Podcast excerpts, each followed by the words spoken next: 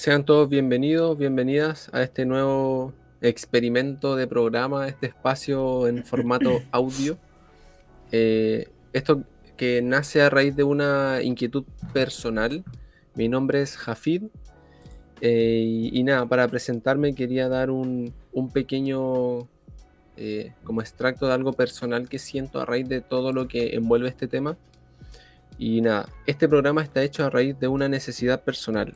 Este espacio en esta plataforma se posiciona para seguir compartiendo el cuestionamiento y compartir herramientas que a quien les habla, a mí, a sus 24 años, le ha hecho reconectar con, él, con su espíritu, que de hecho ese es el nombre del canal eh, y del programa. Eh, temas varios de ciencia, medicina, historia, filosofía, entre otros.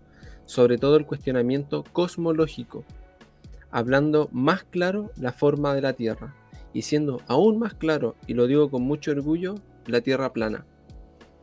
Eh, habiendo dicho esto, quiero citar a, una, a un ser de aquí de Chile, arquitecto, don Guillermo Wood, alguien que también está invitado a este programa, que también me gusta en contacto con él.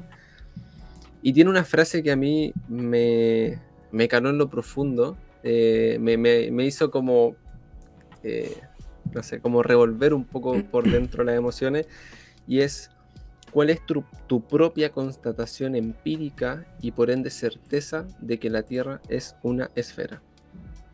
Y eso ahí después yo le agrego, ¿no? De 40 kilómetros de circunferencia, 12.000 kilómetros de diámetro, eh, que está girando en su propia rotación y después eso le gira al Sol y después todo ese sistema está girando y uno no siente nada.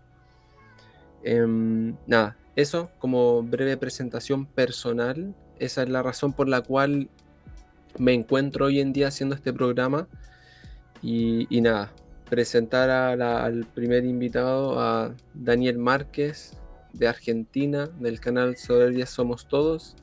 Así que nada, señor, maestro, si le quiere presentar. ¿Cómo está, Jafid? Buenas, buenas tardes para nosotros porque estamos en este horario. Y nada, gracias por la invitación a este programa.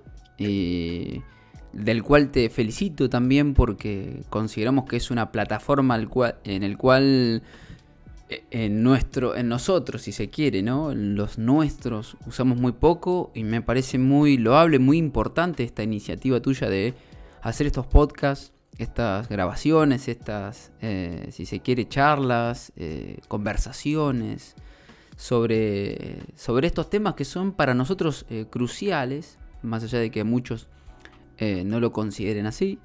Pero donde siempre hay alguien haciendo una pregunta, probablemente haya muchos por el otro lado intentando dar respuestas o haciendo más preguntas, ¿no?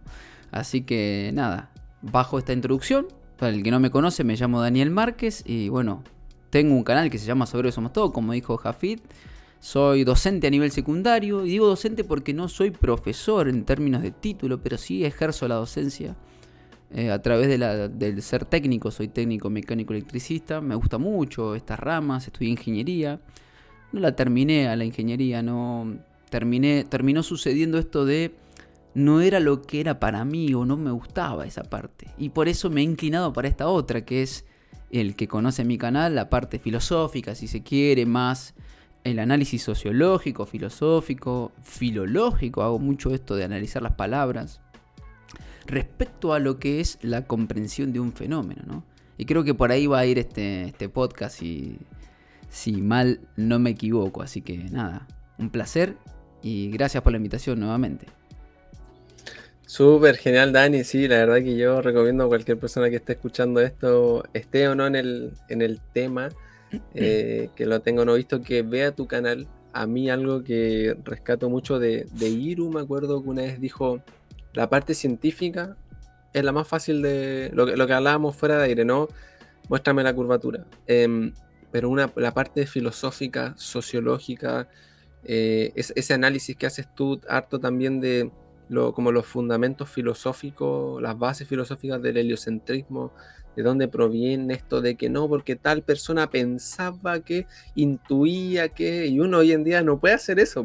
Mostrame, el, no sé, el, el, paper científico. Entonces, recomiendo harto tu canal, Dani. Em, no, no, gracias, gracias. Sí, sí. Mira, ya te metiste en un tema interesante. Y es, hemos dicho nosotros, no que la intuición, aquella definición, la, intuición se define como aquel conocimiento que procede de lo que no se, hace, que no tiene como filtro, si se quiere, los sentidos. Por lo tanto, de algún, de algún lugar procede. Y justamente son los grandes mitos, yo los llamo mitos, o grandes científicos, como lo llama la ciencia, los que para poder plasmar una obra, su obra, después vemos si estamos de acuerdo o no con ella, usaron esa herramienta. Ni hablar para los griegos, lo cual para ellos era muy importante esto. Ahora resulta que para el hombre moderno, ¿sí? este hombre actual, esta sociedad en la cual vivimos, hablar de intuición, hablar de... Eh, sabe, parece ser que solo está dirigida hacia un grupo de personas. ¿no? Ellos solo son los que pueden intuir tal cosa y se rige un principio de autoridad donde se baja esa línea intuitiva y el ciudadano común, nosotros que estamos acá en este podcast, cualquiera que esté escuchando del otro lado, se ve que le han, eh, vamos a decir, lo han castrado en ese aspecto.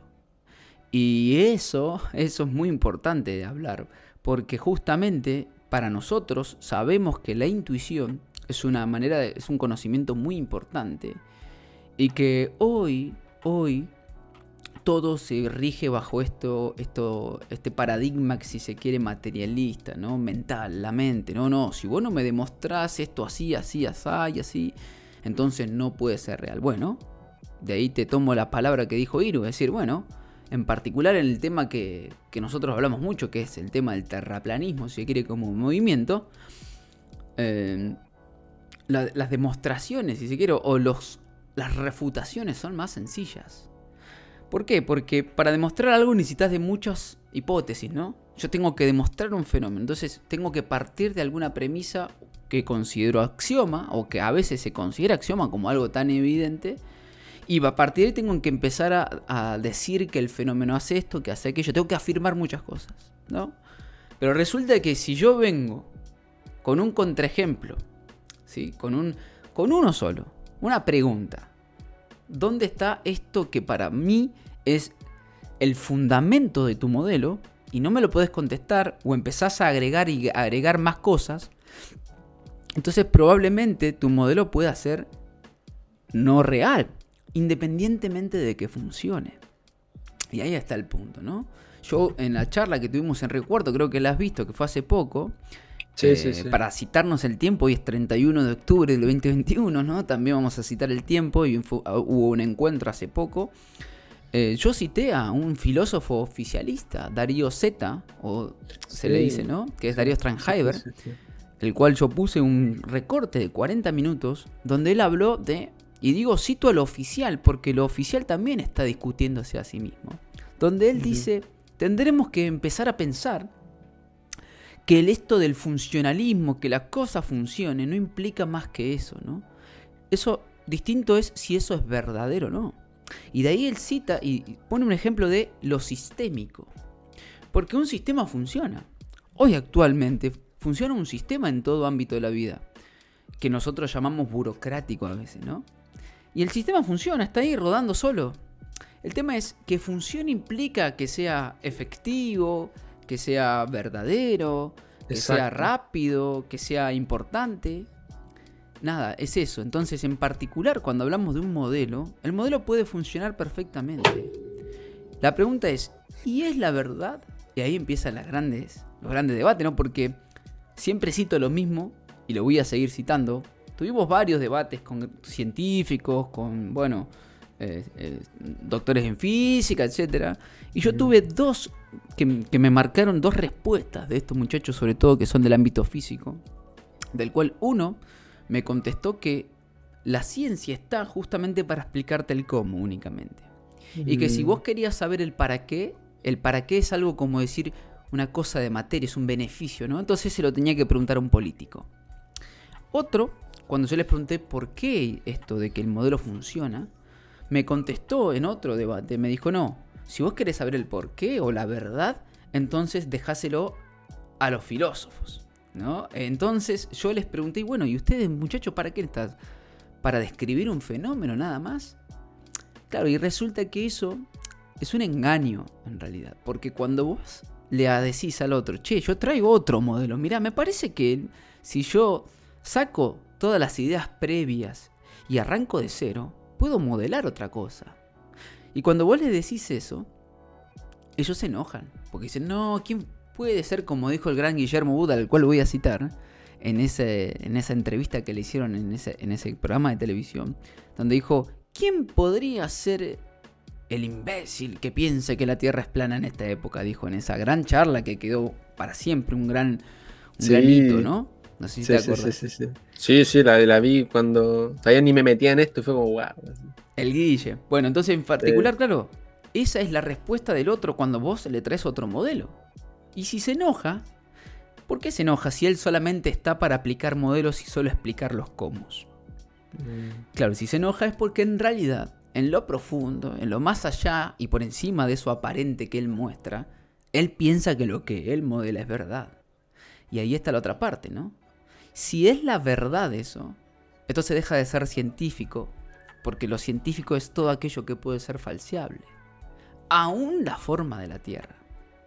Y en particular, entonces, cuando uno viene y aparece esto de, che, la única pregunta que aún no han podido contestar, a pesar de que agregan no, que el Fata Morgana sí, no, que el Fata que la, que la luz se curva y que la. etcétera, es un contraejemplo, una pregunta.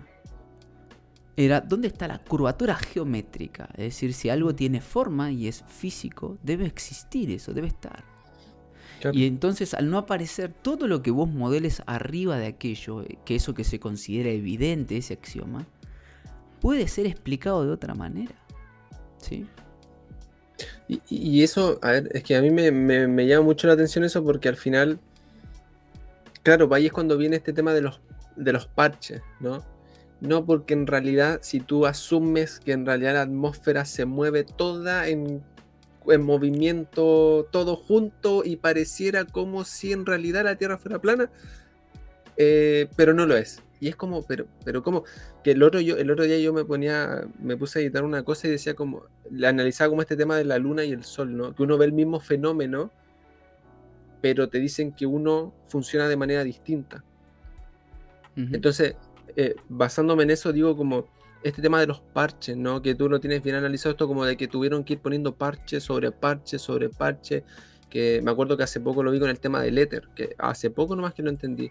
No, porque en realidad el éter no existe, no, existe, no existe, pero ahora como que se toma este del, no recuerdo el nombre. La energía oscura, la materia oscura y todo eso. claro, pero había otro nombre que se me viene el bosón de Higgs, pero ah, creo que no era nada que ver con eso sí? sí? bueno, a ver, está relacionado con todo eso que hacen ahí en el ser. Básicamente lo que hicieron es resignificar a ese ente que antes se llamaba éter. Que incluso, fíjense, es como que. Perdón que me te introduzco, no sé qué ibas a decir, te interrumpa, pero, pero que te iba a decir justamente lo que hicieron es, bajo un experimento mal interpretado, si se quiere, no que el experimento esté mal, el experimento nunca puede estar mal. Lo que está mal o lo que puede estar cambiar y modificarse son la manera en que yo extraigo de él y que yo lo presento a él, a ese experimento. Porque el experimento está diciendo fielmente, ahí el experimento no tiene ideas. El tema es cuando se mete el ser humano y sí tiene ideas y extrae información de ese fenómeno que está ahí. Y en particular en ese del Michelson Morley, ¿no? aquel experimento que ha cambiado la física para siempre y que fue luego en 1915, porque más allá de la relatividad eh, especial en 1905 de Einstein, que procede de ese experimento la idea, en 1915 hace lo de la general, eh, todo eso procede de ahí, producto de haber retirado esa sustancia que llamaban éter, ¿no? que tenía que tener ciertas características. Fíjense es cómo, cómo funciona nuestra mente, ¿no? Es decir, yo para poder describir un fenómeno, le exijo a la naturaleza que deba tener ciertas características para poder explicar mis ideas. Exacto, exacto. Y eso en parte es cierto y en parte no. Si yo quiero describir fielmente la naturaleza, yo no le debo exigir a la naturaleza nada, sino trato, tengo que tratar de extraer la mayor cantidad de información. ¿Cuándo aparece la exigencia hacia la naturaleza? Hacia el proceso inverso, en vez del proceso de recibir, el proceso de poner sobre. Que eso es lo que se llama una, vamos a decir así, es como, es como si le pusiera, eh, ¿cómo decirlo? Si le pusiera un parche arriba al fenómeno, ¿no? Ocurre un fenómeno y yo le pongo como una tapa signo, lo tapo con un signo. Eso ocurre cuando yo, en lugar de tratar de datar el fenómeno y tratar de escribir la mayor cantidad de variables que tengo, yo asumo el fenómeno a través de un modelo. Y eso aparece a través de los griegos. Antes no había modelos para pescar las cosas. Es decir, no es a través, de, a, través de los griegos, dicho por los propios filósofos, de esos archivos que siempre representamos en el NUR y en demás. Es que antes, por ejemplo, cuando hablaban de los cielos y los eclipses, por ejemplo, decían que los babilonios solo databan los fenómenos. Decían, bueno, este día a tal hora existió esto, y así, y ellos iban datando. El tema es, claro, esta capacidad de querer usar lo que se llama la magia, si se quiere, ¿no? ¿Qué es esto de querer predecir una idea? Predecir algo. No es tanto hasta que empezó esa idea de predecir aquello, es decir, eh, hacer un augurio, es decir, eh, o mm, producir una, algo que va a pasar, ¿no? que procede de la astrología, eh, es que ellos introducen esa idea de plantear un modelo para poder predecir un fenómeno.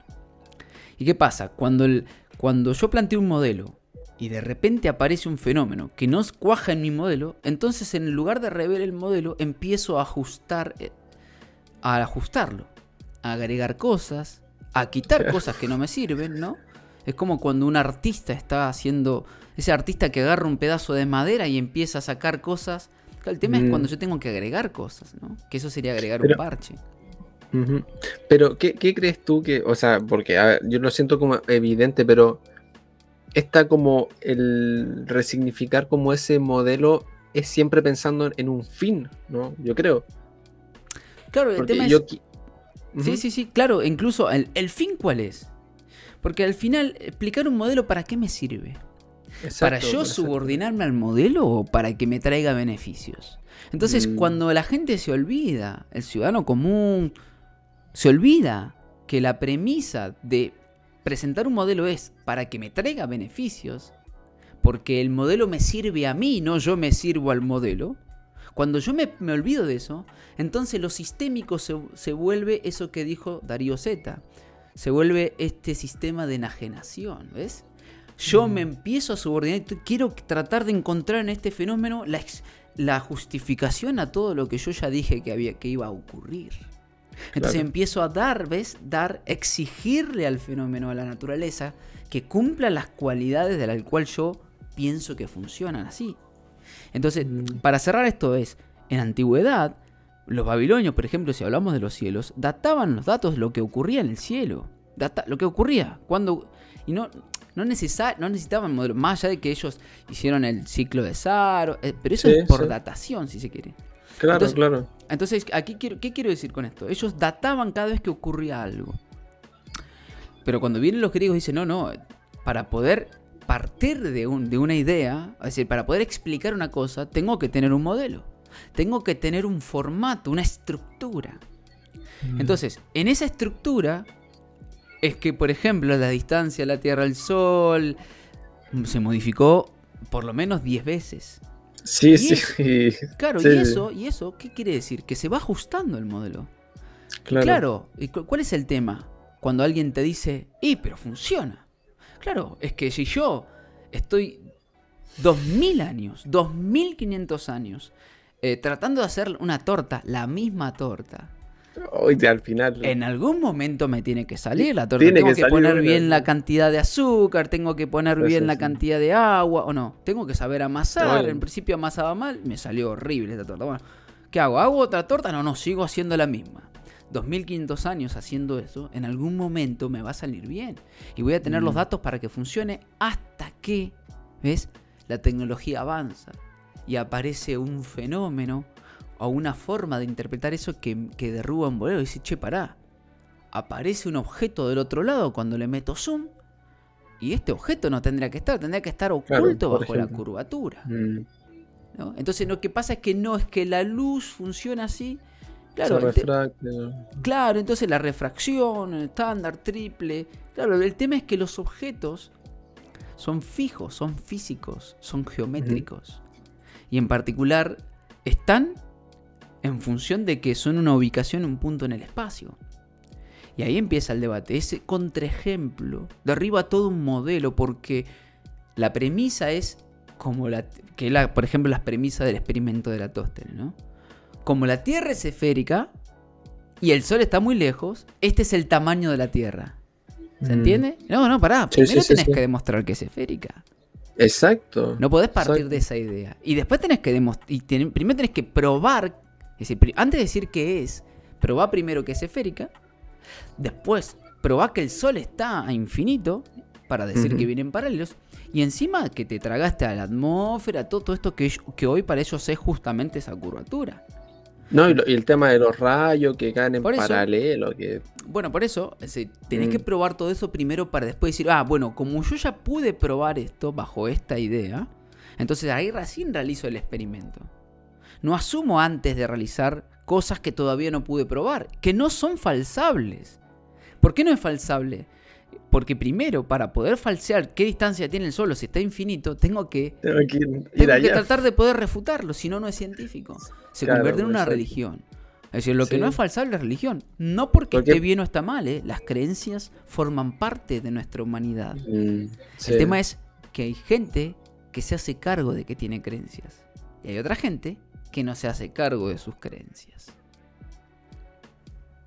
Sí, y me, parece súper como a destacar eso porque, a ver, esto yo lo conversaba con alguien y como que mm, a mí algo que de todo este, de todo este como eh, cuestionamiento, si se puede decir, no sé si esté bien empleada la palabra, eh, como este cuestionamiento cosmológico le, llamo yo al menos para abarcar todo lo que lo, que abarca valga la sí, Sí, hay dos cuestionamientos, uno el cosmológico y el otro cosmogónico. Después lo vemos, pero dale, dale. Claro, el tema de la cosmogonía, sí. Eh, y eh, rescato harto como esto del tema de la creencia. Y es como, a ver, espera, pero primero tengo que asumir que Aristóteles existió. Que se supone que el tipo nació en el 200 antes de Cristo. Y esto con todos los personajes, eh, Cristóbal Colón y todo. Primero tengo que asumir que ese personaje existió. Después tengo que asumir que hizo lo que hizo.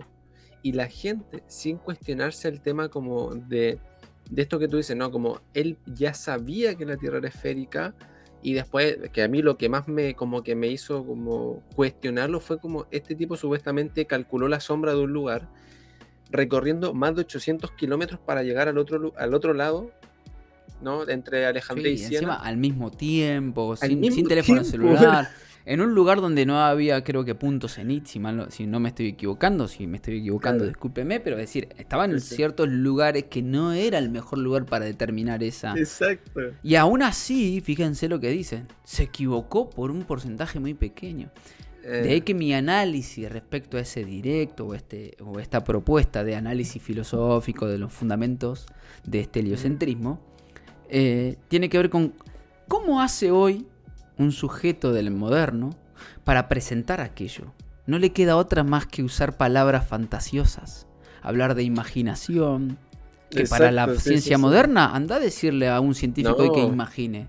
Te sacan carpiendo. Ahí está el punto. Te hablan de intuición, porque la Aristóteles ya sabía porque lo intuyó. Pero pará, yo puedo intuir lo contrario. ¿Y está mal? Y yo te lo demuestro así, con este modelo, con esta cosa. No, es que lo que pasa es que ustedes no pueden explicar es que ahí está el punto. ¿Cómo hago yo para explicar cosas? Tengo que tener a mucha gente investigando, pero si ustedes no me dejan, si ustedes... ¿qué, ¿qué, hay si estuvieran todos los niños investigando? ¿Saben la cantidad de ideas que vendrían?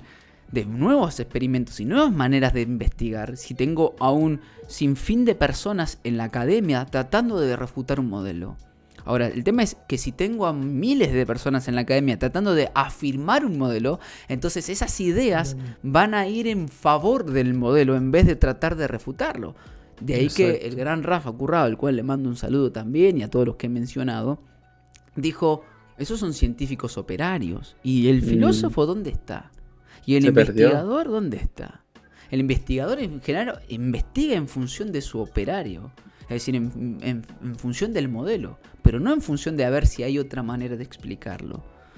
Y entonces, ¿qué te decía esto? Estos tipos no les queda otra, ¿sí? Más que presentar a todos estos grandes mitos con palabras fantasiosas como golpe de suerte, como una casualidad, como mm. eh, falta de, de relato, como benevolencia histórica. ¿Por qué no les queda otra? Primero porque lo que decís vos no saben si existió, no saben, no saben cómo hizo el experimento, cómo hizo, bueno, ahí empieza, no, es que se puso de acuerdo, dijo el gran eh, Gomberov, al cual es un compatriota tuyo, dijo, no, es que él se puso de acuerdo con un amigo y el, ¿Cómo se puso de acuerdo? Estamos hablando del 300 antes de Cristo, más o menos, el siglo 3, perdón. Eh, ¿Cómo es eso? ¿Cómo hizo en 800 kilómetros, señores? Piensen un dos minutos los datos. ¿Entendés? Los datos de ese momento, el contexto, y que, en particular luego de aquello, terminas escuchando a otro filósofo o a otro historiador de la filosofía o de la ciencia, porque la mayoría de los que leemos son aquellos, a ver cómo lo presentan, ¿no? ¿Cómo fundamentan todo este modelo? Diciendo que todo aquello que hizo Eratóstenes, que Aristóteles ya había firmado, porque él decía que ya la Tierra era esférica por los eclipses, por el cielo siempre. Ah, eh, ¿Cómo se llama eso? Es una eh, como experimentación indirecta, ¿no? Claro, indirecta y en la cabeza, ¿eh? Sí, porque, no, aparte, Porque además, para decir que era esférica, después vos tenías que asumir esto de que se estaba moviendo a la vez. Porque después tuvieron que mm. agregar movimientos al objeto para decir no está más la Tierra en el centro. No solo que no es, eh, si se quiere, como, como la observamos, como la percibimos, sino que además se mueve. Y entonces, y además de eso, ves cómo se mueve, tengo que empezar a agregar el por qué y por qué nos sentimos que se mueve. Entonces, ves, fíjense. O sea, yo al asumir una cosa, tengo que ir agregando cosas, ideas y más ideas y más ecuaciones y más funciones para poder justificar aquello que alguien supuestamente hizo hace muchos miles de años. Entonces, sí. ¿Mm? Dale, dale. No, no, no, dale, dale. Termina la idea. No, no, te iba a decir esto. Entonces, ¿cómo deben presentar para redondear esto? No les queda otra más que presentarlos con palabras totalmente anticientíficas. Para mm. ellos. Claro, obvio. Para ellos. Porque la palabra suerte para un científico está basada justamente en aquello que él no entra dentro de sus ideas y su paradigma porque no lo puede predecir. Lo que la ciencia hoy llama suerte, ¿sí? Lo llama así porque no tiene un modelo para explicarlo, pero eso no implica que sea suerte como lo llamamos nosotros, porque la mm. suerte era simplemente lo que le tocaba a alguien. Y eso que le toca, ¿qué implica? Implica que no existe aquello? Es decir, ¿existe o no existe esa, esa suerte como, como, como lo citan, por ejemplo, a estos astrónomos? Otro historiador que dice que, que la luna y el sol aparente tienen el mismo tamaño, pero eso es suerte. Claro, ahí está el punto. Vos tenés que presentar eso de ese modo, porque cuando resulta que vos agarraste el instrumento y vos realizaste la experimentación, los viste iguales en tamaño. Y por eso incluso puedes decir que se eclipsan. Y a la vez tenés que agregar otro dato, que es y que están a una distancia tan igual que es uno a uno respecto al tamaño. 40 veces más grande, 400 veces más grande, 400 veces más lejos. Fíjate que para que cuando mm. vos hagas la relación, lo que es relativo, el cálculo es relativo, el error, o sea, el valor te dé 1. ¿Por qué? Para que se ven iguales. fíjate que bajo, bajo una idea propia que yo dije, bueno, son iguales del mismo tamaño. Y entonces, ¿qué pasa? Vos tuviste que, el otro, el otro modelo tuvo que agregar muchos datos. Mm. Y por ejemplo, como voy a citar a, a Victron, él dice, ¿por qué asumimos que el Sol sí se mueve, el, perdón, la Tierra se mueve alrededor del Sol, siendo que el movimiento de la Luna también es sobre nosotros, pero la Luna sí se mueve a la Tierra? Entonces eso, mm. ¿ves? Eso que está ahí, desde el punto de vista, si se quiere, experimental, la empiria, lo empírico, podríamos asumir al revés, si se quiere, que nosotros damos vuelta a la, luna.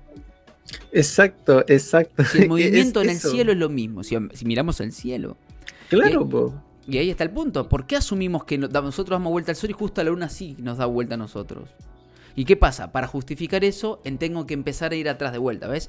Y lo que pasa es que en realidad la Luna es un pedazo de roca que se desprendió de la Tierra. Entonces, mm. tengo que empezar a explicar. Y señores, para todo el que está escuchando del otro lado, todo es justificable. Todo. Todo lo voy a poder justificar. El asunto es si esa justificación para cada individuo es válida. Y para el otro lado, para los otros, digo, esa justificación, discúlpeme, a mí no me alcanza. No me alcanza, no me interesa y no tengo por qué aceptarla. Porque es simplemente una explicación. Mm. Es una explicación, no es la verdad, dicho por ellos mismos. Sí, no, rescato mucho eso que dices porque yo lo siento como esto que, bueno, no sé si a ti en algún momento te lo dijeron, pero a mí cuando chico esto como de no mientas, porque cuando uno miente tiene que mantener la mentira. Entonces, no, porque en realidad yo no hice esto. Y uno empieza a mentir, a mentir, a mentir, y ya para que uno no lo descubran, tiene que empezar a seguir agrandando la mentira. Entonces, uno como. ¿Cómo, cómo? No, no, te iba a decir una frase que está asociada a eso que decís y es. Ah, que tiene que ver con. El que dice la verdad no necesita tener tanta memoria. Está está bien. El que dice, el que es verdadero no necesita tener memoria. Porque si mm. el tipo actúa conforme, equivocado o no, puede estar equivocado porque le puede faltar información. Pero si actuó conforme a sus ideas, actuó coherentemente, actuó desde sí mismo, con sus ideas, lo plasmó con su cuerpo, puso el cuerpo, puso sus ideas, puso su mente y su boca dijo lo que él estaba haciendo, entonces no necesita acordarse de nada. Ahora, si él estaba en cuerpo en un lugar y con la mente en otra y dijo otra cosa, y ahí tienen que empezar a, fíjense, eso que era uno, que yo lo presenté como integrado, se, había, se dividió en tres. ¿Ves? El mismo individuo se divide al final. ¿Por qué? Porque su mente está en un lugar, su boca dice otra cosa y su cuerpo estaba en otro. Mm. Claro. ¿Y cómo, ves ese tema? Porque yo siento que, a ver, algo que igual rescato harto, al menos que te he escuchado a ti, esto de que, de, ser verdadero, ¿no? Que algo que, a, mi parecer también, eh, mucha gente de ciencia, si se le quiere decir, no puede ser verdadera por el simple hecho de que está sintiendo algo o percibiendo algo, pero basado en ese paradigma que tiene como implementado, arraigado, tiene que ir como contra lo que es como un choque contra sí mismo, ¿no? Y que pone por delante su paradigma imperante, a mi entender. Em, ¿Cómo ves ese, como ese tema que te lo he escuchado ahorita, tipo esto, ¿no? De que como quién es verdadero, la verdad está en sí, por decirlo de alguna manera. Por ejemplo, claro, sí, sí. Eh, lo que pasa es que, claro, ¿qué es la verdad? ¿no? Empezamos, empieza el debate, ¿no? Sí, sí, claro, entonces, si hablamos de la verdad como, por ejemplo, la comprensión de un fenómeno en su totalidad y va a ser muy difícil que lleguemos a él. De hecho, los propios científicos dicen que para poder llegar a explicar un fenómeno, tengo que abstraer del fenómeno y desechar lo que no importa. Claro, pero ¿qué pasa si eso que importa, en un sistema complejo, una variable, aunque sea pequeña, aunque esté una sola vez en una ecuación, me puede modificar todo un, todo un sistema? De ahí que aparece todo este sistema de, a ver, ¿qué pasa si yo saco un nodo en un andamio gigante? ¿No? Un tornillo del andamio. Y justo es uno de los que está abajo. Y se cae mm. todo, ¿eh? Ojo que puede caerse todo. O se puede quedar sosteniendo una parte, pero esa parte va a pender, está pendiente de aquello. Entonces, entonces, en función de eso, eh, llegar quizás a esa verdad, como se llama, lo que nosotros llamamos verdad, en general a través de esta operación de la mente, de los fenómenos, estudiar el fenómeno, es aquello que, eh, es aquello que lo, asociamos a la puesta de sentido, ¿no? A esto de la verdad, para nosotros es la verdad del fenómeno, ¿no? Yo he dicho, eh, lo he dicho, es decir, yo voy a ir a la verdad, si se quiere, siempre y cuando esa verdad me haga libre. Es decir, porque al final eh, nosotros pensamos que somos más libres conociendo cosas. Pero si, si hay verdades que no me hacen libre, a mí particular, Daniel Márquez, no, no me interesan. No porque no me importen para poder hacer una conversación, sino que yo no le voy a dar más de lo que necesita. Es decir, lo que necesita y claro. Es decir, hasta ahí. Es decir, poder explicar un fenómeno, cómo funcionan las cosas, bla, bla. Está bien, ¿para qué eso? ¿Y por qué? Ahí aparece un pragmatismo, ¿no? ¿Para qué buscamos vida en no sé cuánto? Se supone que algún beneficio tiene que traer esa búsqueda en vida en Marte, como dicen. ¿Para qué? Y para poder saber si en un futuro vamos a poder vivir o para poder saber de dónde venimos. Y ahí está el punto. ¿Y para qué querés saber de dónde venís? Ah, entonces esa pregunta existencial sigue existiendo. Sigue estando ahí. Lo que pasa es que me la llevaste a un materialismo. Vos querés saber desde el punto de vista material dónde, de dónde venís, qué haces. Y ni hablar cuando buscan cosas, ¿no? Bueno, un modelo, ¿no? ¿Para qué quiero saber un modelo? Y se supone que el modelo lo quiero aprender porque eso me trae un beneficio. ¿no? Y ahí volvemos lo sistémico. Lo que hay que recordar siempre, para mi punto de vista, es que los sistemas aparecen para beneficio del hombre, del ser humano, de la humanidad total. No el humano en beneficio de lo sistémico. Y ahí, ahí radica una gran diferencia.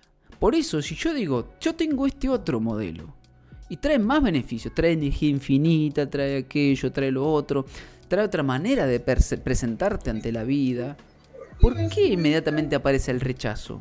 Exacto, exacto. El rechazo aparece, claro, porque la gente piensa que es verdad lo que pensaba.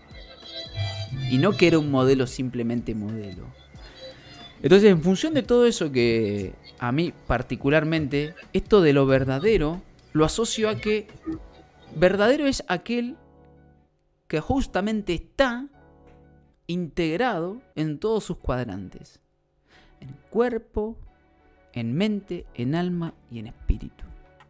Ese es el verdadero, si quiere. Aquel que da respuesta a todas esas cosas que les viene de afuera y lo hace de sí mismo, independientemente de, repito, estar equivocado o no, porque puede pasar que el hombre esté equivocado, que el ser humano, porque me falta información, como he dicho, porque me engañaron, porque lo que sea, pero mientras yo fui, era en ese momento. Y hoy también. Entonces, el tema es cuando la gente se identifica con el sistema, se identifica con el fenómeno, se identifica con el modelo, se identifica con sus ideas. Cuando, el, cuando, cuando las personas se identifican con sus ideas, con un modelo, con algo que está afuera, ¿qué pasa cuando eso se derrumba? Porque puede pasar. Lo van a tratar de sostener y defender a muerte porque ellos son eso. Y ahí está el problema. Entonces, para mí, para poder entender estos problemas y estos debates cosmogónicos, cosmológicos, esto de plantear dudas, el primer proceso es, a ver, ¿tengo la capacidad de poder retirar todo aquello que me fue dado por el otro para hacer lo propio? Y después, por supuesto, no es que a mí no me sirve la ecuación esta para poder explicar, no, si estos objetos, las ecuaciones de Newton, las leyes de Newton, si se quiere, la primera, la segunda, funcionan muy bien y yo las uso, incluso yo las doy en la escuela. Ahora, ¿qué, quiere, qué quiero decir con esto? Yo decidí desde, desde mí utilizar esa herramienta ahora. Pero no alguien me, me la ejerció desde afuera con voluntad. Entonces esto es lo mismo. Esto es lo mismo. Es decir, para poder entender un nuevo modelo no basta con cambiar la bola y poner una monedita como hacen en los memes es toda una reestructuración de ideas, de premisas, que es lo que decíamos en la previa. ¿Qué pasa que cuando la gente mira el sol ve un objeto a millones de kilómetros?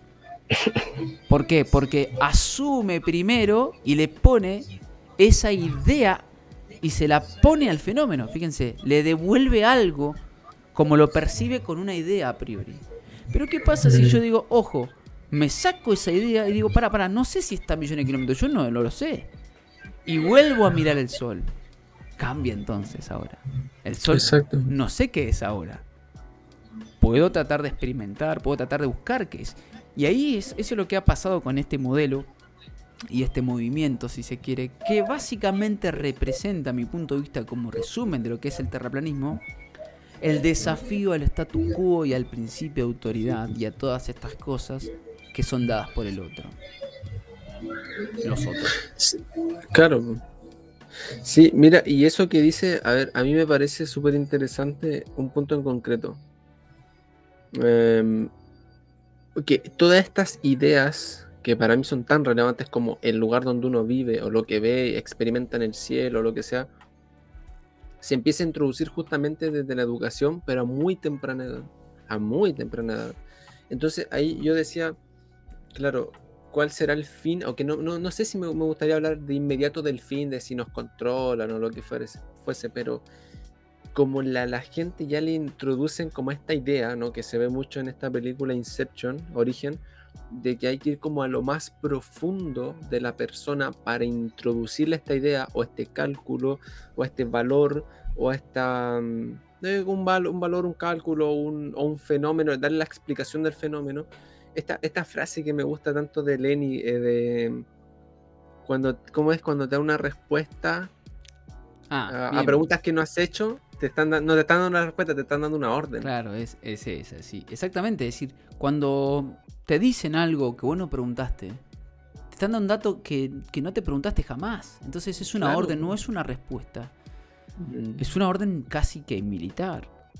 Y claro, esta pregunta de, eh, bueno, ¿por qué es importante? Cuando la gente llega a esa pregunta de, bueno, ¿a mí qué me cambia? ¿no? Quiere decir que probablemente los argumentos hayan sido contestados.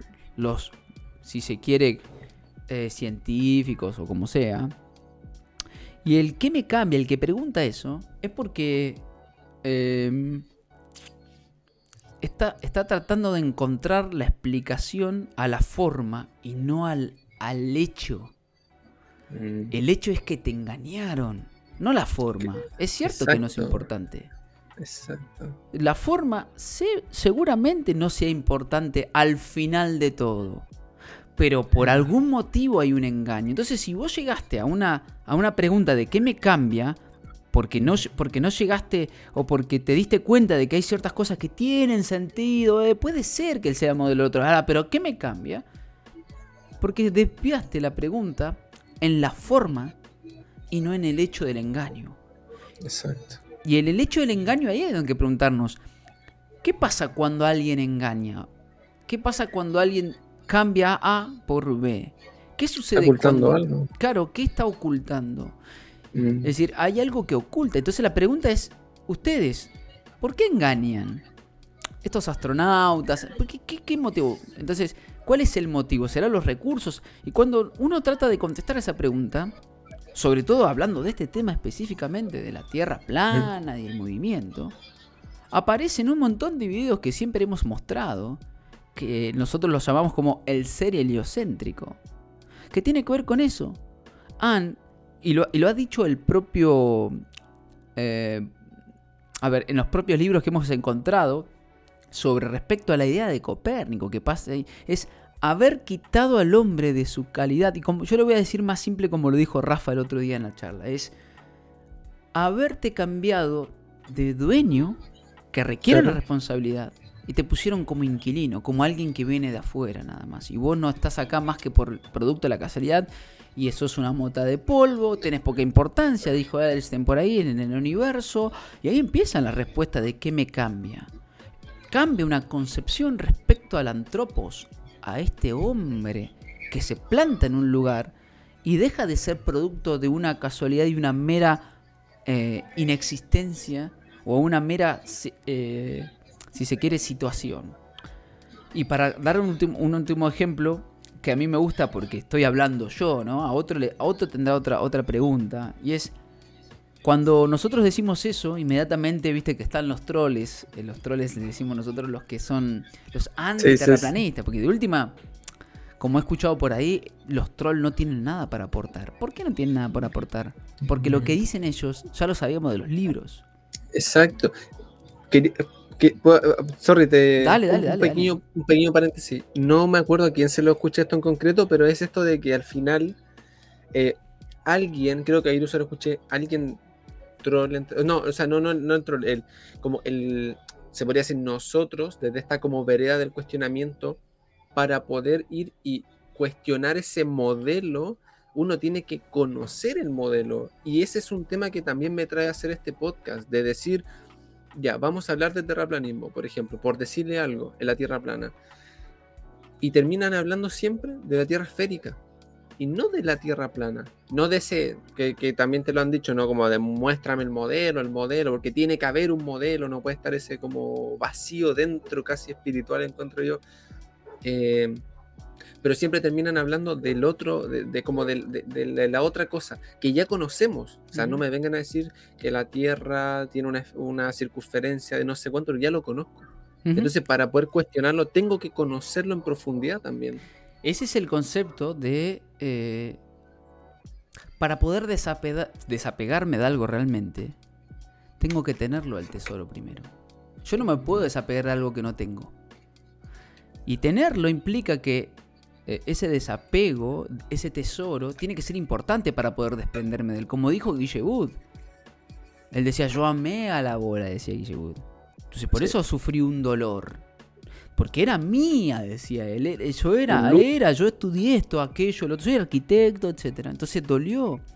Entonces en particular esto requiere encima eh, el desapego, esto de desapego es, nosotros tenemos que conocer el modelo en profundidad para poder saber dónde está, si se quiere, si yo traigo otro modelo, la, la- la, eh, vamos a decir así, los puntos grises, los, eh, si se quiere, los escapes. ¿Dónde está? ¿Dónde está aquello? Y bueno, ahí está, en las ideas, en estas premisas, en estas cosas que ya eso llaman axiomas.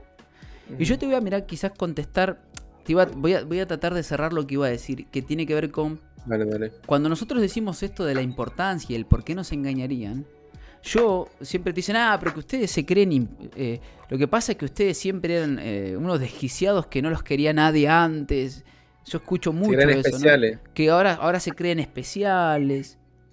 A mí me da mucha gracia eso porque en mi caso particular yo eh, yo era DJ, o sea, soy DJ de música electrónica. Sí, sí, sí. A mí me escuchaba mucha gente, yo iba poniendo música en un evento, pedía música en Bueno. otro. Digamos, ¿qué, qué- qué- en qué mente cabe uno teniendo una posición, si se quiere, donde hay gente que te escucha, que vos empieces a hablar en contra del status quo de lo establecido? ¿Qué clase de especial te vas a sentir en la visión del otro cuando lo que más recibís son burlas, chistes? Yo me, me, me sé compañero de la facultad, eh, agravios, insultos intelectuales, insultos personales. eh, a ver, ¿desde qué, ¿desde qué lugar uno está queriendo decir que justamente el por qué nos engañan lo dice el propio sistema? Y es, Mm. ahora sos una mota de polvo, no servís, no existís, sos una penosa existencia, diría un dibujito. Y en particular, yo te voy a decir esto, para cerrar ese paréntesis de lo que en mi caso particular yo hacía antes de conocer todo esto. Y, y lo que terminó sucediendo es recibir más agravios. Ahora, justamente esa puerta abierta ahora, como toda puerta, trae otra gente nueva.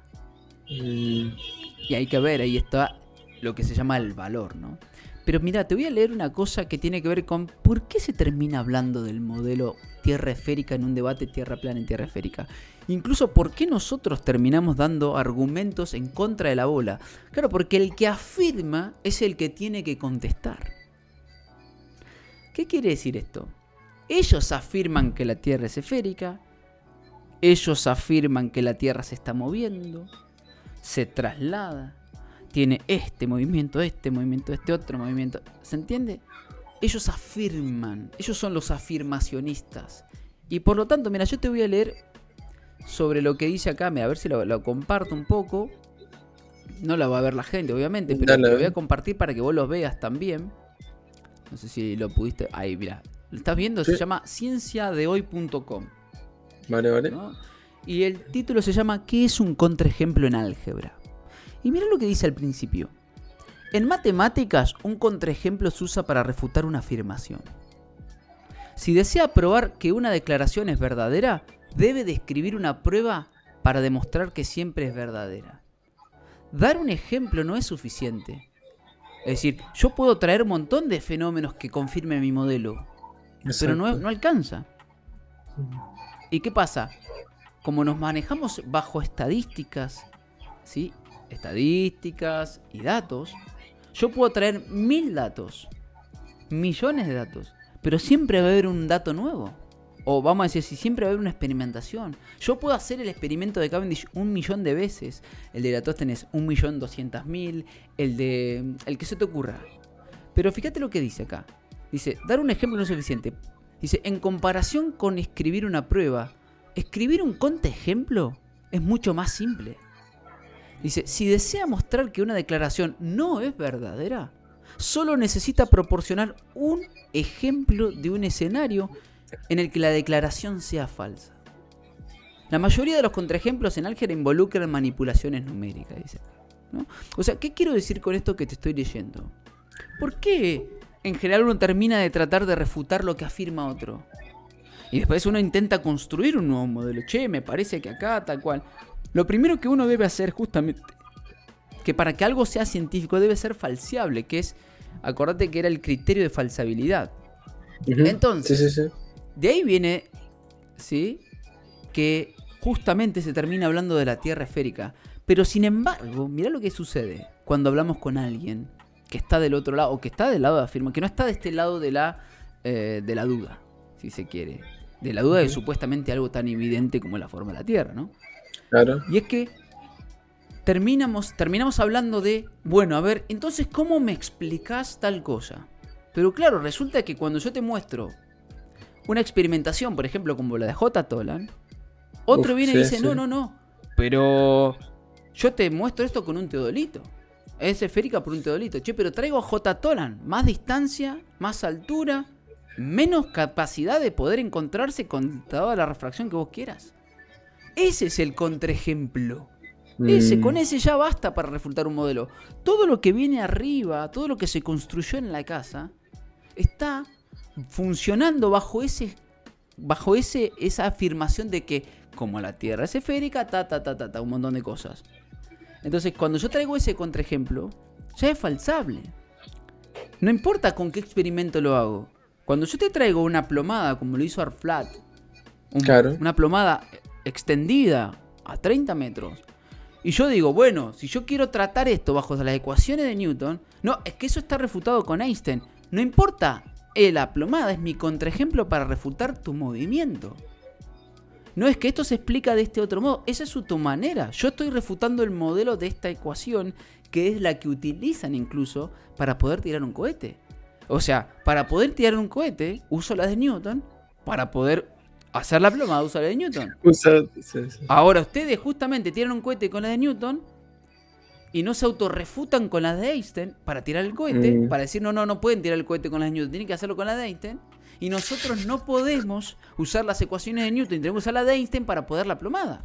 Entonces, fíjense, ese es el gran problema de ellos. Que fíjense, traen, aquí tengo otras ideas, te dicen ellos. Pero ¿qué hacen esas ideas? ¿Intentan refutar el modelo porque el modelo ahí aparece raro? No. Intentan justificarlo.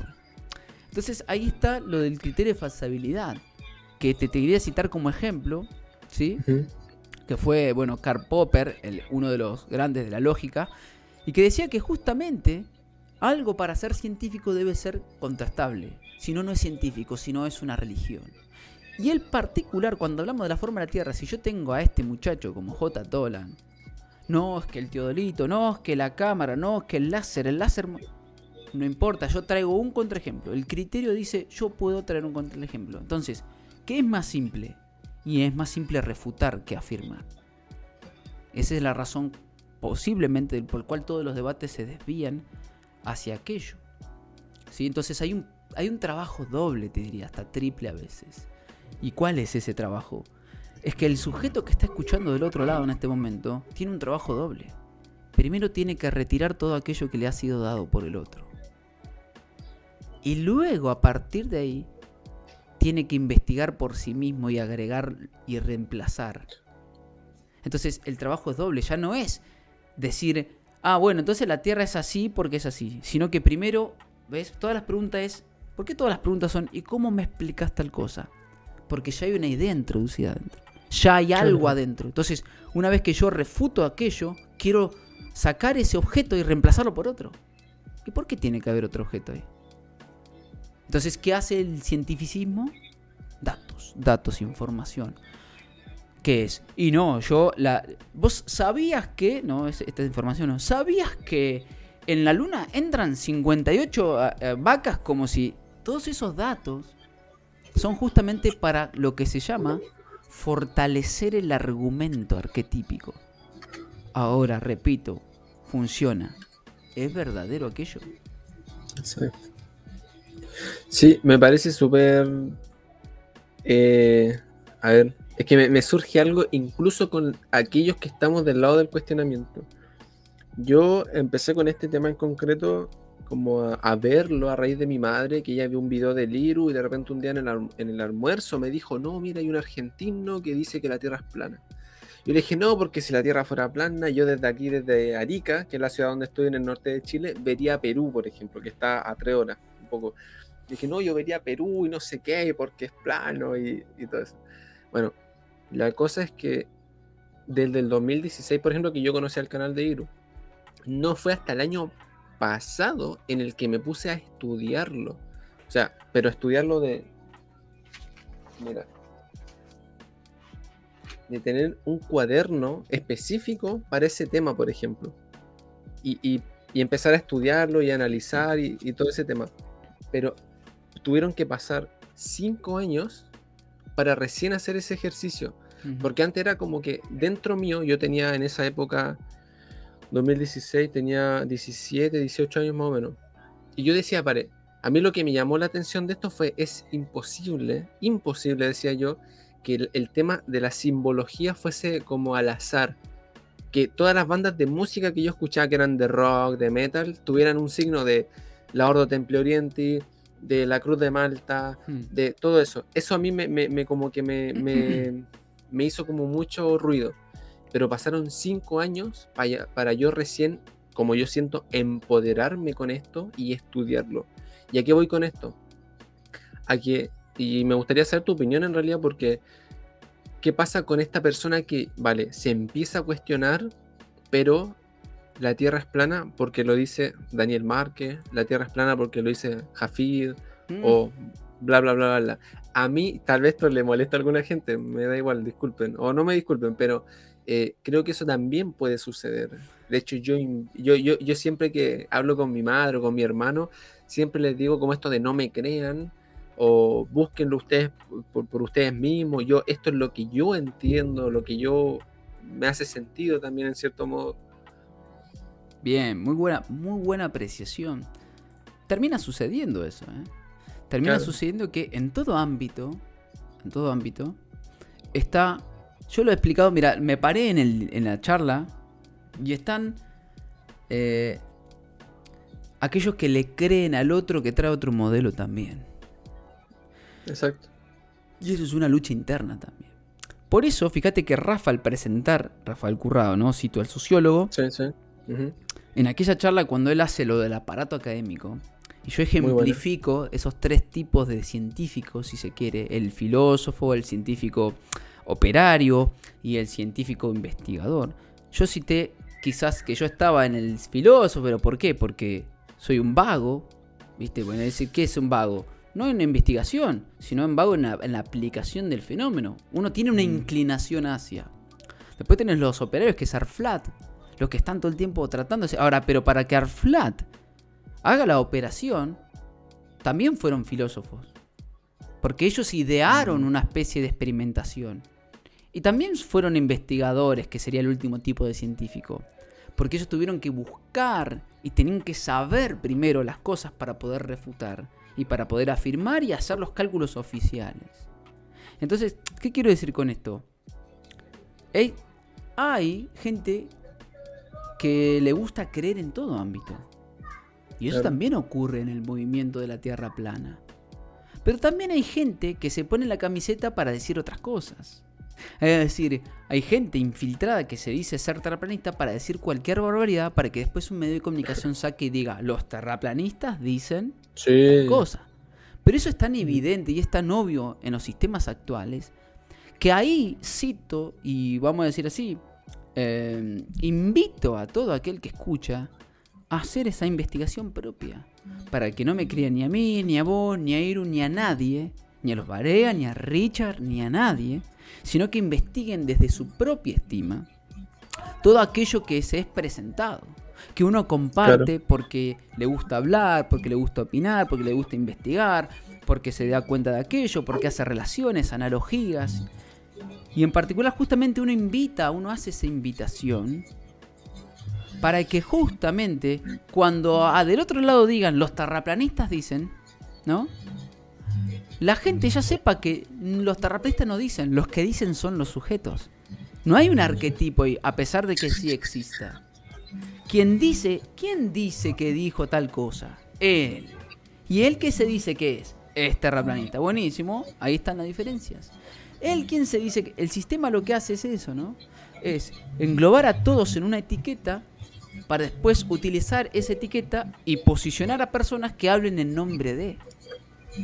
Y de ahí que hay una frase, creo que del evento de Madrid de Iru, que dice, que está muy interesante, que la citaba, eh, la hacía Pachamama, Elmi Martin, un saludo grande a Pacha, donde él cita al principio que dice, Iru dice, que sepan que no hay ninguna institución que habla por nosotros. ¿Por qué? Porque el sistema hace eso, ¿entendés? ¿Y qué pasa? En función de aquello, justamente esto que estamos diciendo, la invitación es a la investigación propia para que no exista o para que deje de estar esto de los terraplanistas dicen, los anti no sé cuánto dicen, o los propios físicos, científicos dicen. ¿No? Entonces, de ahí que pasa lo que se llama el, sistema corporativo, ¿no? Es decir, una especie de... Eh, actúan como arquetipos, como si fueran lo, lo académico, todos piensan por igual. Y eso, de todos piensan por igual, es anticientífico, anti-investigativo, anti-intuitivo, anti-humano. Yo escucho una música de fondo. Sí, ¿se escucha muy fuerte? Sí, un poco sí. Ya, vale. Eh, sí, es que están aquí al lado justo haciendo como una fiesta. Ah, mira. Sí.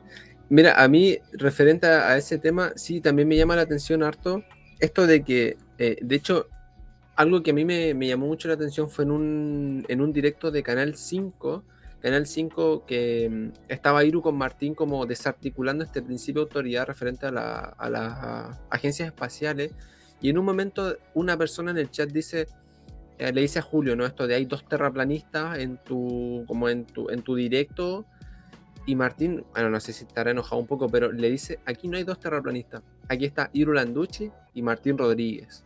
¿Por qué tienen que asignarle una etiqueta a la persona, al ser si se le quiere, para... Porque eso ya, ya acarrea como una serie de prejuicios o preconceptos, si se quiere decir. A mí ese tema, de hecho, también me llamaba mucho la atención esto como de el soy. Yo soy, no sé, vegano, yo soy fotógrafo, yo soy, y como que intenté darle un poco la vuelta a eso y es como, no, yo saco fotografía, yo no consumo productos animales, yo, pero, pero no es como el soy, porque si no siento que esto que sería como esto que tú dices de uno se identifica con, esos como fenómenos, no sé si estaría bien decirles fenómenos, mm. pero con esas como ideas. Sí, sí, sí, tiene que ver con esa identificación. Y, y, para, para, dejarte hablar, y incluso comparto harto eso que tú dices de los terraplanistas ¿no? De que también te lo escuchar todo esto como de yo me separo de ellos, porque no vaya a ser que crean que yo me relaciono con, o crean que yo, y, todo ese tema como a mí lo personal me liberó mucho como cuando dice ese como ya, que cualquiera, que venga, que venga aquí y hable conmigo y me conozca, y después saca tu idea, pero... Exactamente, de hecho... Em, estas esas dos opciones, ¿no? Es la etiqueta a ver, la etiqueta es una especie de manera de poder asociar, ¿no? El tema es que cuando esa asociación se convierte en algo, eh, si se quiere, discriminatorio, ese es otro debate. La asociación forma parte de la manera en que la razón opera, ¿no? Compara, compara, compara, ah, este es de River, este es de Boca en el fútbol acá argentino, ah, este es de Chile y este es de Argentina. Está bien, que sirva como referencia. La referencia nunca es mala porque es un, es un lugar para poder identificar dónde me encuentro, en qué lugar, en qué espacio, con quiénes. Ahora, eso no implica que esa persona o que aquellos son aquello, ¿no? Esto de ahí me identifico con mis ideas. De ahí que yo siempre he dicho el ejemplo, es decir, cuando la gente se identifica con las ideas, pierde identidad.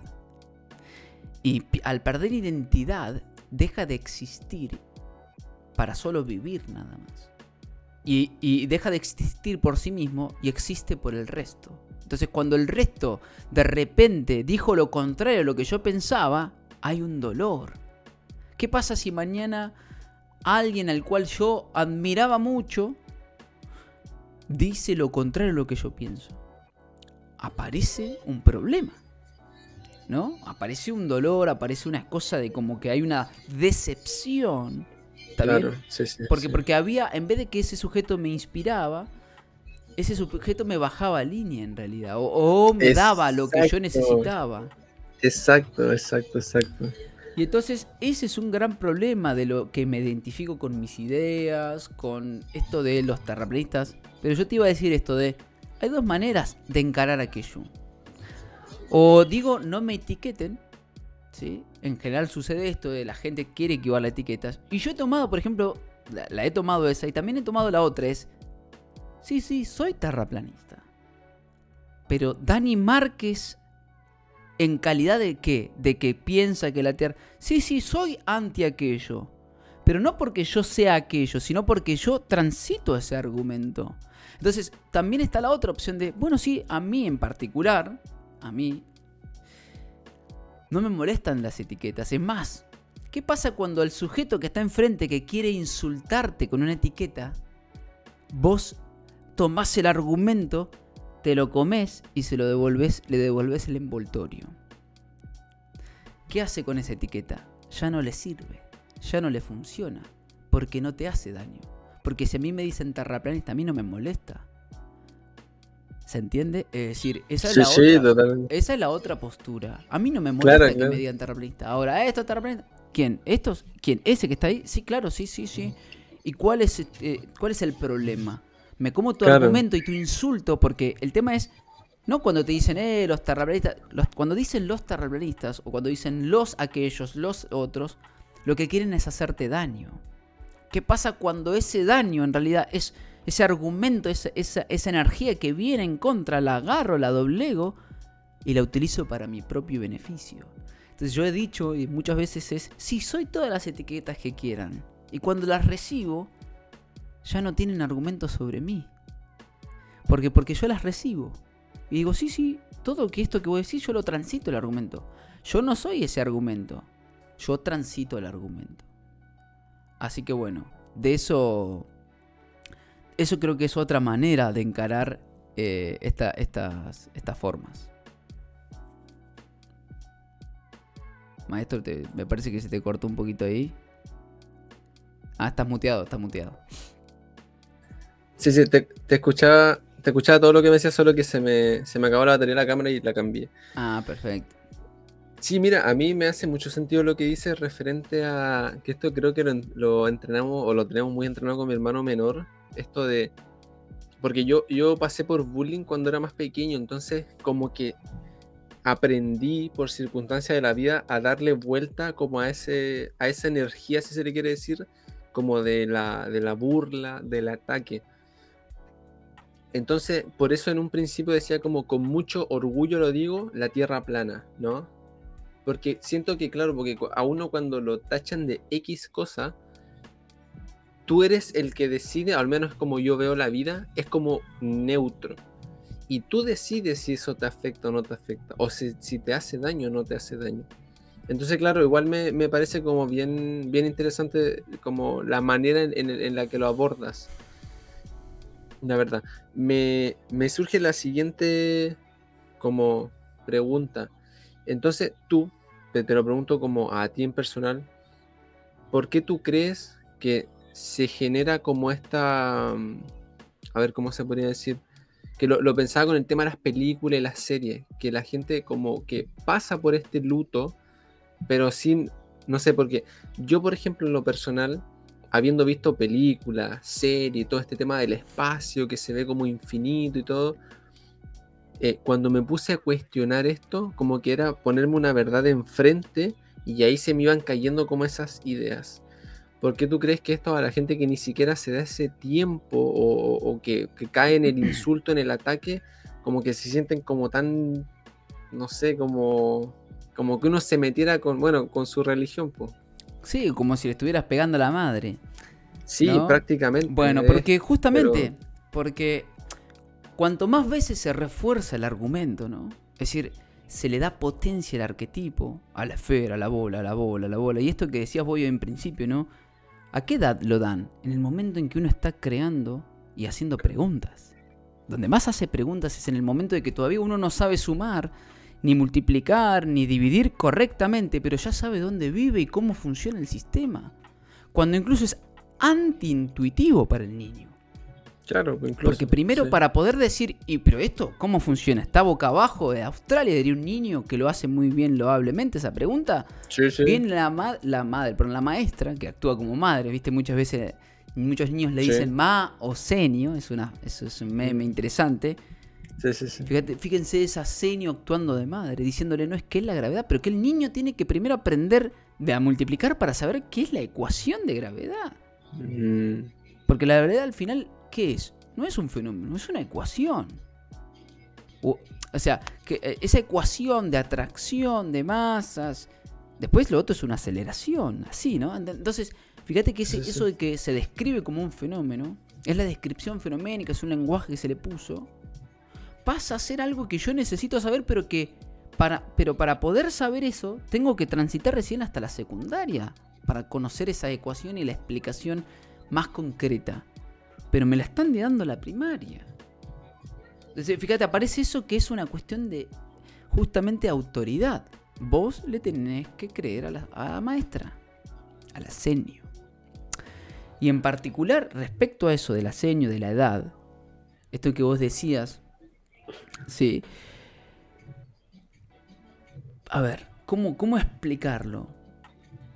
Esto de la autoridad, de la edad temprana, las ideas. La gente eh, le duele y se enoja porque el argumento y el arquetipo es muy fuerte. Es el que más repetición tuvo en- durante toda la vida.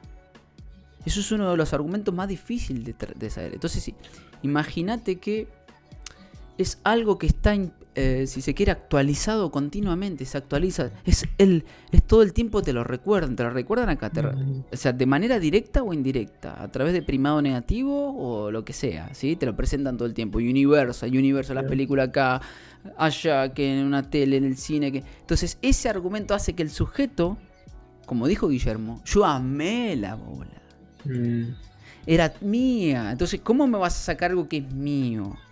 ¿Cómo me, incluso ni hablar de... No hay nada peor para el que, en ese cuadrante, en esa parte del cuerpo del hombre, esta parte animal que tiene el ser humano, no hay nada peor para el ser humano que, que le digan que una forma tenía una cosa y ahora tiene otra. Para el objeto del ser humano que toca las cosas, que lo engañen con la forma. Imagínate una manzana acá y que me digan, no, esto no era una manzana, al final era una banana. Exacto. sí, Entonces sí. hay una cosa de que, wow, ¿cómo puede ser que vos me hayas dicho que este objeto que yo lo tocaba virtualmente, porque nadie vio la Tierra, Mm, pero lo tocaba virtualmente?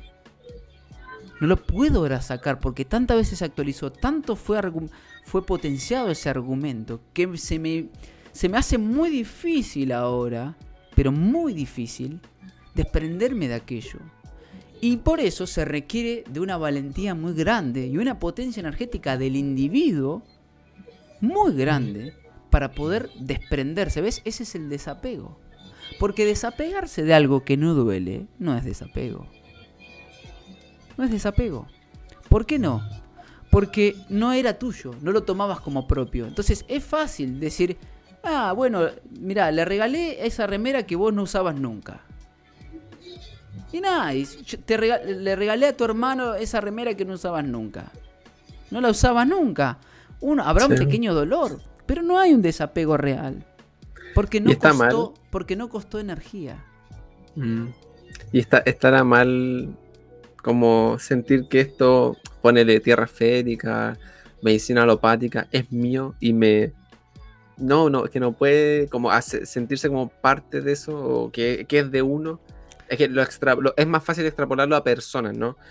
Eh, no sé, la relación de pareja, se desencarnó un familiar o lo que fuese, pero con cosas, con ideas, que de hecho te iba a decir, será incluso más fuerte el hecho de que a la gente le hagan, le metan como, por decir, la esfera aquí, a que la vean, Sí, sí, porque sí. para, para, para mí Bueno. toda esta como lucha, si se le quiere decir, va más en la parte de la psique. Sí, sí, sí. Estaría en, en realidad en, en el cuadrante de la mente. Más que en el alma, si se quiere la psique. Pero sí, sí, está asociado Ah, bueno, igual, sí, ¿eh? razón, tienes Pero está en el cuadrante de la mente porque la mente es laberíntica. Por eso el cerebro cuando lo abrieron dijeron, este es un laberinto. ¿no? Pero está, o sea, no está mal ni bien. Ni siquiera sé si hay que caer en aquello. lo que pasa es que es. Por, eso lo pregunto. No, claro, no, no, no está mal ni bien. O sea, el tema es, yo, creo que a mí, desde el punto de vista este es, yo logré atravesar este argumento y lo dominé. En vez de que el argumento me domine a mí. ¿Qué pasa cuando el argumento me domina? ¿Ves? Me cuesta mucho trabajo de, eh, darlo vuelta, atravesarlo, trascenderlo, que eso es lo que se llama, ¿no? Y eso pasa con, como decís, con un familiar, con una pareja, con un amigo, con un objeto, ¿no? Entonces, claro, el tema es que cuando, ¿qué pasa cuando eh, todo aquello que me domina está fuera? No lo puedo controlar. Al no poder controlar me cuesta más desprenderme de eso, porque no soy capaz de controlar las variables de aquello. Entonces, claro, fíjate que justamente la Tierra esférica está en el cuadrante de la mente. Por eso es la esfera. ¿No? Es ser en ese cuadrante en el cual el laberinto es mucho más grande. Por eso se necesita de los otros, del cuadrante de la psique, si se quiere, del alma, si se quiere, para entregar una potencia energética para eh, desapegarme de aquello. Pero no porque no esté bien transitarlo. Todos vamos a transitar y en el mundo este me parece, ya nos metimos en un plano muy filosófico, casi que esotérico. En el mundo en el que vivimos, siempre estamos transitando un argumento. Y el asunto es, ¿yo lo domino o él me domina? Es decir, ¿las cosas son para el hombre o el hombre es para las cosas? No, quería, me acuerdo de una charla que está en el canal de Dani de Dacoria, que ah, tú hablas de esto de, la astrología, ¿no? ¿La astrología funciona porque el hombre le da sentido o porque los planetas como que rigen por sobre el hombre? Entonces se puede evadir esto, ¿no? De... No me manejo con el tema astrológico, pero... Pero algún ejemplo X, ¿no? Entonces es como que de hecho yo se lo pregunté a una persona que estudia, bueno, que es psicóloga, de que su opinión y todo igual me parecía interesante. ¿Uno le da sentido a eso o eso rige por sobre mí? Yo lo encuentro igual como, como complejo, hasta creo que no lo tengo del todo como... Vos, sabés que, claro, el tema es, si eso es un arquetipo, si se quiere, ¿no? O un argumento que, que, que sobrepasa al individuo, entonces, así haya un solo sujeto dándole sentido a aquello, eso va a existir. Es como mm. cuando dicen, un humano deja de existir realmente en la Tierra cuando el último que le recuerda se va. Sí, sí, sí, sí. ¿No? Por ejemplo, el último nieto que quedó de aquella abuela que es la que, la vio, que lo vio. Claro. Cuando ese se va, esa abuela se fue. Quedarán las fotos, mm. quedará pero realmente se terminó Porque no la, el, resto la, conoció por fotos, pero no la conoció físicamente. No plasmó la realidad con ella, ¿no? Claro, hay una frase de un, rapero venezolano, Cancerbero, no sé si lo ubica. Sí. Que dice: eh, No se va quien se muere, se va quien se olvida. Eh, me, resuena como, como, mucho con eso que dice: mm. ¿no? Cuando hay alguien como dándole sentido a algo, eso va a existir. Mm. De hecho, de ahí, de, que, ah, que aparece esta otra idea de el recordar más que adquirir información para a posteriori. Porque si uno al final de toda cosa que hacemos es quién somos, el quién somos dónde está. ¿Está adelante? ¿Está atrás? ¿Está en un punto? ¿Está en el momento de nacimiento? ¿Dónde está el quién somos? Entonces, ¿tengo que recordar o tengo que adquirir más información para ser? ¿Me alcanza a mí con agarrar una manzana y empezar a describir todas sus propiedades químicas o el propio cuerpo humano? Y ahí yo voy a saber quién soy. ¿Se entiende? Es decir, esa es una pregunta más allá, por supuesto, de qué significa recordar aquello, mi origen, ¿no? De esta, película que es Inception, por ejemplo. Este origen. ¿Dónde está ese recuerdo? ¿O qué hago yo para poder saber quién soy? ¿Voy y busco en el fondo de microondas allá a 3 millones de años luz? ¿O busco adentro? Mm. Claro, y eso al final... Eh, ¿Por qué digo, bueno, fuera de cámara, cámara te dije que esto me genera como mucha emocionalidad porque yo siento que esto, y es por eso el nombre del canal, si se le quiere, o el espacio de Reconectando con el Espíritu, porque finalmente, o inicialmente, cuando me di cuenta que ese modelo heliocéntrico, con todo lo que significa, te desconecta de ti, te desconecta te, saca como esa parte de. No, que mucha gente dice, no, pero esta, ¿cómo se llama? Que lo dice un, tipo en una logia de la masonería, este supuesto, los padres de Galileo, ¿no? Que trabajaban de sol a sol y sacarlos del centro y todo eso. Eh, creen que es como una posición de superioridad en el sentido como. Bueno, no sé qué palabra utilizar, no sé si de ego o algo así. Pero ¿sabes por qué? Porque tienen miedo. Porque, como dijo Rafa, como te decía, hay más responsabilidad si vos sos propietario que si sos inquilino. Exacto, exacto, exacto. Qué bueno, hay una responsabilidad mayor y para eso se requiere mayor energía, se requiere mm. mayor voluntad. ¿Y están todos dispuestos a ser responsables de algo? Ese es el punto. ¿Están dispuestos a hacerse cargo? Y entonces esto que vos decís, por ahí creo que va. Es, es esta responsabilidad que requiere esto. Y es, el, es ese que vos decías. ¿Por qué traen tanta información y datos y datos y datos y datos? Y fíjense, ¿no? Esto de somos la, somos la generación más educada y no tenemos trabajo, decía, dice por ahí un meme. Claro, ¿por qué? Porque para mi punto de vista, todo esto, este sistema armado, desde todos los cuadrantes, desde los cuatro paradigmas religioso, científico, económico y mm, político, lo que trae es información, no para mentirte solamente, porque traen certezas, sino para confundirte y que vos pierdas el origen. Cuanto más datos traigas, justamente ves el cuadrante de la mente, más se pierde en el laberinto. Entonces, cuanto más información tengo, más, más, más, más, más, más lleno tengo el disco rígido y menos espacio tengo para mí, para lo propio. De ahí que yo ayer subí un extracto del directo que hice el otro día de fascinación y hablaba desde el punto de vista de el lavado de cerebro. Claro, pero yo cuando la imagen que está de portada eh, tiene un fin y es un cerebro lavándose a sí mismo. No a alguien lavándole el cerebro. Existen los dos tipos de lavado del cerebro. Pero yo me refiero al que se lava a sí mismo. Es aquel que ves, retira todo este sistema y a partir de ahí lo pone afuera y decide por sí mismo. ¿Decide volver al heliocentrismo? Fenómeno, es por su voluntad. Nadie puede estar de acuerdo. Alguien que alguna vez dijo, bueno, a ver, la coca la saco afuera y la pongo acá. Decide volver a tomar, es por voluntad ahora. Pero no lo dado por el otro, lo dado de afuera. Entonces, de ahí, de ahí que yo hablaba de, este, de esta especie de lavado de cerebro. El lavado de cerebro existe por afuera. El tema es te lavan cuando vos lográs lo propio. pero ¿qué pasa cuando yo tengo más lo de lo otro, de los otros, lo que viene de afuera que lo propio? Que elegir por voluntad.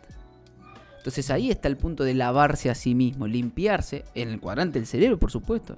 No estamos hablando ni siquiera del alma, todavía que es la purificación anímica, energética, la del cuerpo, que tiene que ver con esto. Por supuesto, están todos conectados. Uno lo trata de desparramar en estos cuatro cuadrantes, pero bueno, están conectados.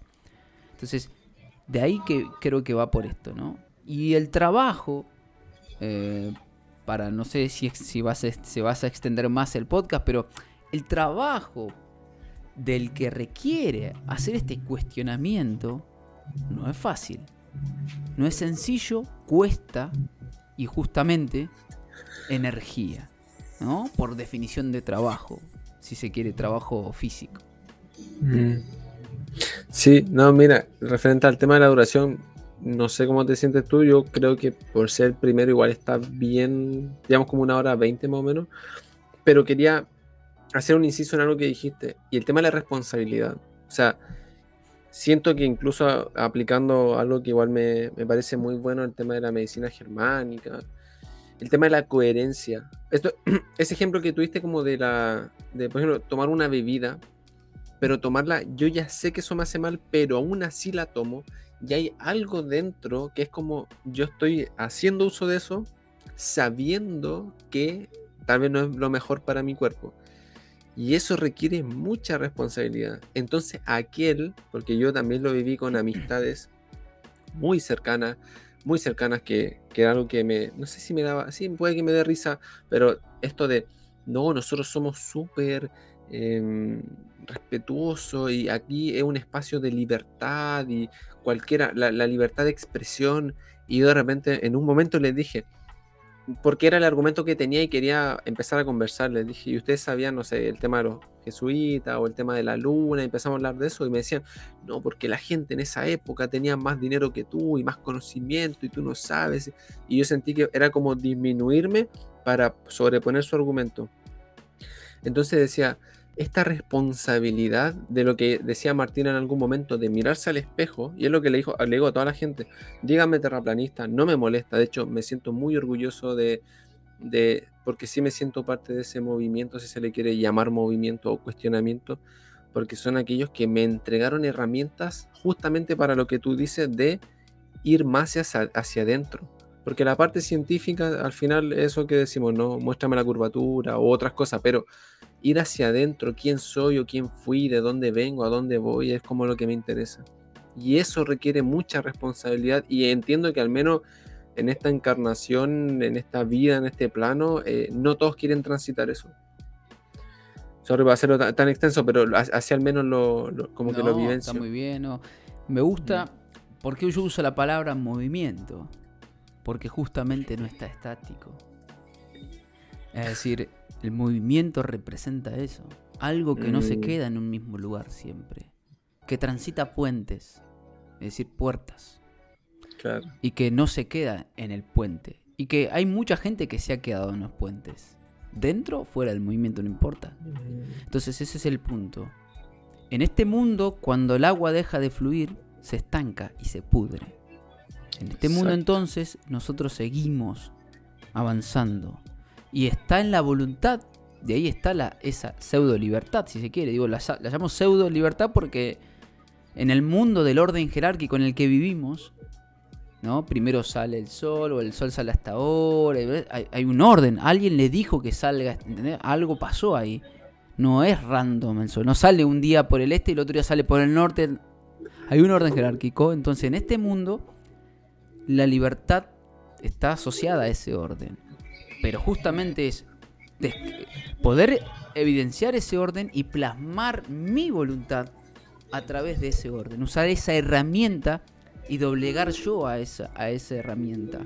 Yo uso a la herramienta y no la herramienta me usa a mí. Entonces, de ahí que justamente en ese sentido, en ese orden, esta libertad es aquel que se quiera quedar en el puente, que se quede. El que quiera seguir, el que, el quiere estar en movimiento, que continúe. Super, Dani. No, genial, genial, genial. Me, parece excelente para, para cerrar ya con, con, al menos este primer capítulo. No, lo quería hacer tan extenso, igual una hora y media para mí es como cortito. Pero, pero eso. Eh, nada, ojalá a la gente le, sirva este contenido en audio. Pretendo subirlo a YouTube, no sé si en audio, en video, tal vez más en audio. Pero espero, esa es mi finalidad, que por ahí escuchaba a alguien decir esto de, de hacer las cosas desinteresadamente. Y yo siento que no son desinteresadamente porque sí hay un interés de fondo. Y, y, sea este de no porque te están mintiendo y te quiero mostrar la verdad, porque me quiero liberar a mí, lo que sea, pero no creo que exista el desinterés. Creo que siempre algo se hace con un interés. Entonces, ese es mi interés en esto. Sí tengo un interés detrás de esto y, es eso más que nada, que, les sirva a quienes lo escuchen, que les nutra el espíritu, el alma, ahí por ahí. Tal vez me falta un poco más de estudio entre la diferencia y todo eso, pero que les pueda servir y, y nada, Dani, darte las gracias, de verdad, es un honor estar aquí contigo compartiendo, ojalá te puedas sumar a más capítulos, porque mi idea es que esto sea un programa semanal, voy a hacer todo lo humanamente posible para... Tengo mucha energía puesto en esto para que esto sea algo semanal. Y, nada, que lo compartan, que lo difundan a quien le pueda servir. Y, eso, dar, reiterarte las gracias, Dani, de verdad. Y, nada, si quieres decir unas palabras ya para finalizar. No, loco, un placer, un placer, Jafit. Gracias a vos. Te felicito por la propuesta y por la iniciativa, como debe ser, ¿no? Y aquí estamos para apoyar aquello. Probablemente alguno dirá, eh, pero no hablaste de la tierra plana, eh, pero no hablaste de la experimentación. Y no, no, a ver, eh, ahí está el punto. El que espera que otro diga, tome él la herramienta y tome él la rienda y hágalo. Póngase en el lugar que le corresponde. Posiciónese de respuesta. Tome la postura. Determine, haga, pero siempre y cuando lo haga por su voluntad. Entonces, volvemos a lo mismo. No esperen del otro no quiere decir esto con que ah, mañana yo hago lo que yo quiero y no le importa nada. No, no. Siempre en función justamente de ese honor, de ese valor y de esa valentía a través de esa voluntad. Fíjense todas las palabras que usé con B. Para poder justamente plasmar la realidad. Como ayer puse esa frase, ¿no? Porque siempre se está en guerra y siempre se hace magia.